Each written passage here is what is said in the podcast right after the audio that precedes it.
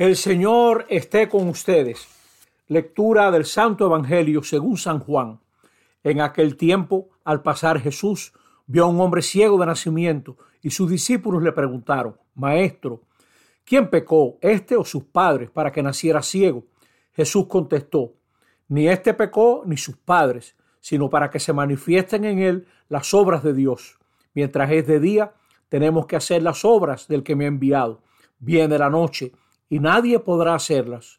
Mientras estoy en el mundo, soy la luz del mundo. Dicho esto, escupió en tierra, hizo barro con la saliva, se lo untó en los ojos al ciego y le dijo, Ve a lavarte a la piscina de Siloé, que significa enviado. Él fue, se lavó y volvió con vista. Y los vecinos y los que solían verlo pedir limosna preguntaban, ¿y no es este el que se sentaba a pedir? Y unos decían, él mismo. Otros decían, no es él, pero se le parece. Él respondía, soy yo. Y le preguntaban, ¿y cómo es que se te han abierto los ojos? Él contestó, ese hombre que se llama Jesús hizo barro, me lo untó en los ojos y me dijo que fuese a Siloé y que me lavase. Entonces fui, me lavé y empecé a ver. Le preguntaron, ¿dónde está él? Contestó, no sé. Llevaron ante los fariseos al que había sido ciego. Era sábado, el día que Jesús hizo barro y le abrió los ojos. También los fariseos le preguntaban cómo había adquirido la vista. Él le contestó, me puso barro en los ojos, me lavé y veo. Algunos de los fariseos comentaban, ese hombre no viene de Dios porque no guarda el sábado.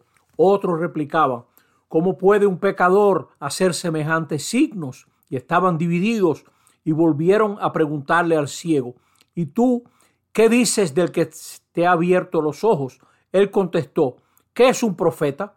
Pero los judíos no se creyeron que aquel había sido ciego y había recibido la vista hasta que llamaron a sus padres y le preguntaron, ¿es este su hijo de quien dicen ustedes que nació ciego?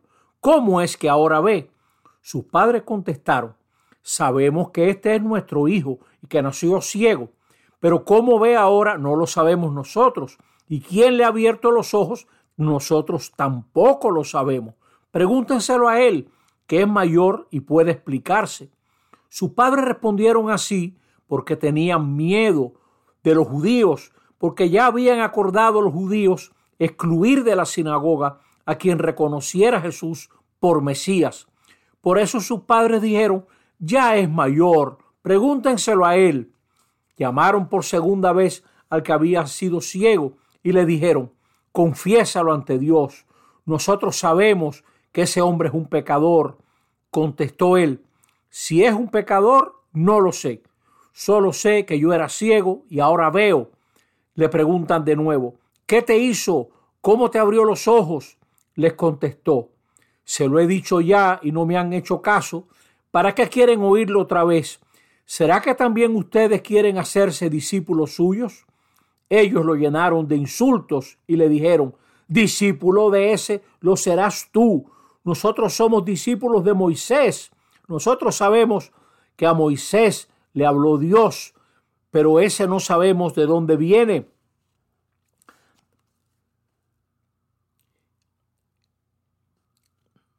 Replicó el ciego, pues eso es lo raro, que ustedes no saben de dónde viene y sin embargo me ha abierto los ojos. Sabemos que Dios no escucha a los pecadores, sino al que es religioso y hace su voluntad. Jamás se ha oído decir que nadie le abriera los ojos a un ciego de nacimiento. Si éste no viniera de Dios, no tendría ningún poder. Le replicaron, empecatado naciste tú de pies a cabeza y nos vas a dar lecciones a nosotros. Y lo expulsaron. Oyó Jesús que lo habían expulsado, lo encontró y le dijo, ¿crees tú en el Hijo del Hombre? Él contestó, ¿y quién es Señor para que crea en él? Jesús le dijo, lo estás viendo, el que te está hablando, ese es. Él dijo, creo Señor, y se postró ante él.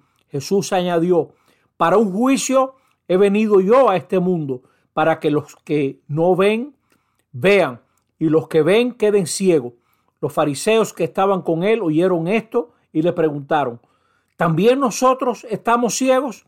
Jesús les contestó, Si estuvieran ciegos, no tendrían pecado, pero como dicen que ven, su pecado persiste. Palabra del Señor. Estamos en este domingo cuarto de cuaresma que se conoce con el nombre de Domingo Letare. Alégrate, porque la Pascua está tan cerca que el blanco de la Pascua le ha entrado al morado. Por eso en muchos lugares el sacerdote, donde puede, se viste con ornamentos rosados.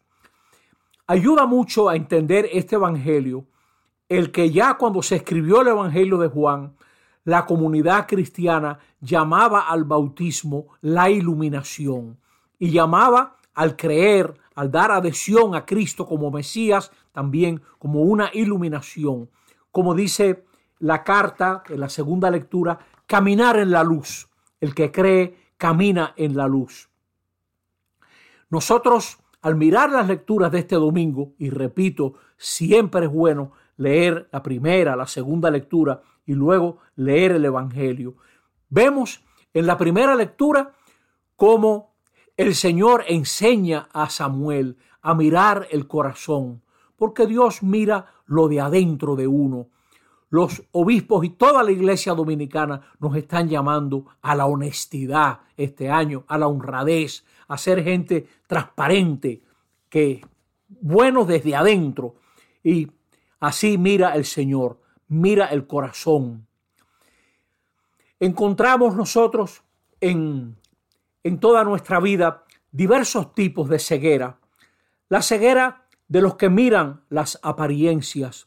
Qué triste ver un pueblo entero pobre, un pueblo entero pobre, jugando su dinerito en las bancas de apuesta. Le ponen lucecitas y lo que venden es tiniebla, miseria, hambre, destrucción llenas de luces, pero están llenas también de oscuridad. Como Dios nos enseña a mirar. Hay gente que vive años y años enteros en el país y no, no lo conoce.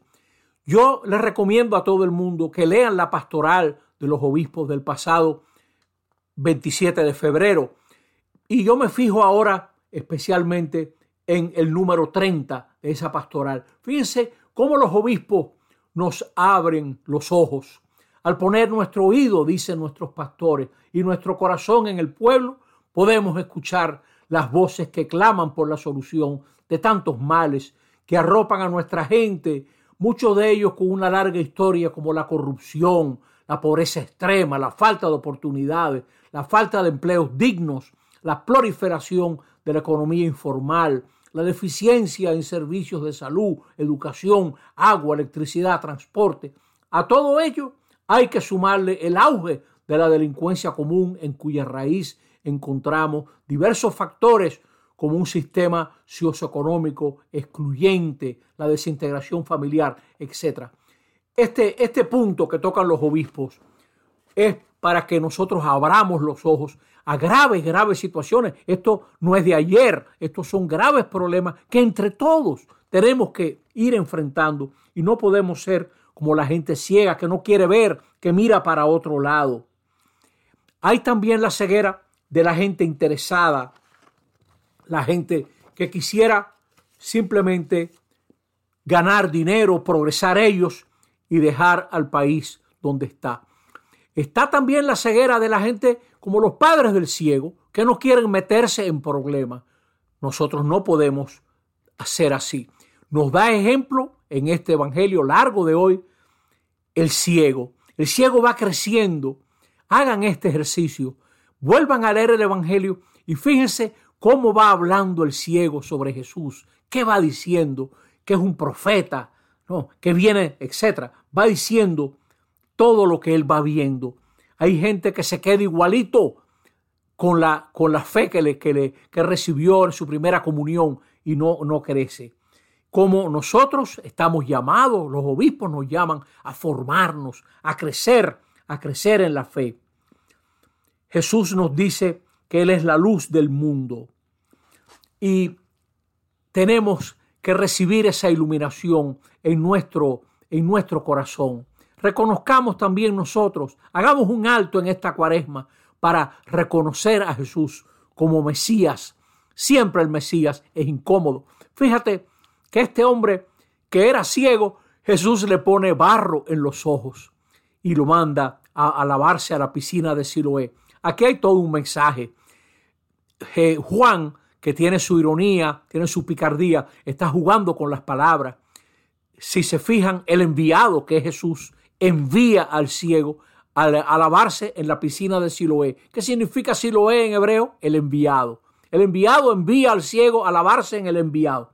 Nos, nos toca a nosotros dejar que el enviado nos ilumine y también Él nos llame a la integridad, a la honestidad, a mirar con ojos abiertos este pueblo nuestro que necesita de nosotros, que necesita más verticalidad, más seriedad, más solidaridad. Hay que abrir los ojos y también hagamos nuestro esa palabra de la segunda lectura. Despierta, despierta tú que duermes, levántate de entre los muertos y Cristo será tu luz. Que así sea. Amén.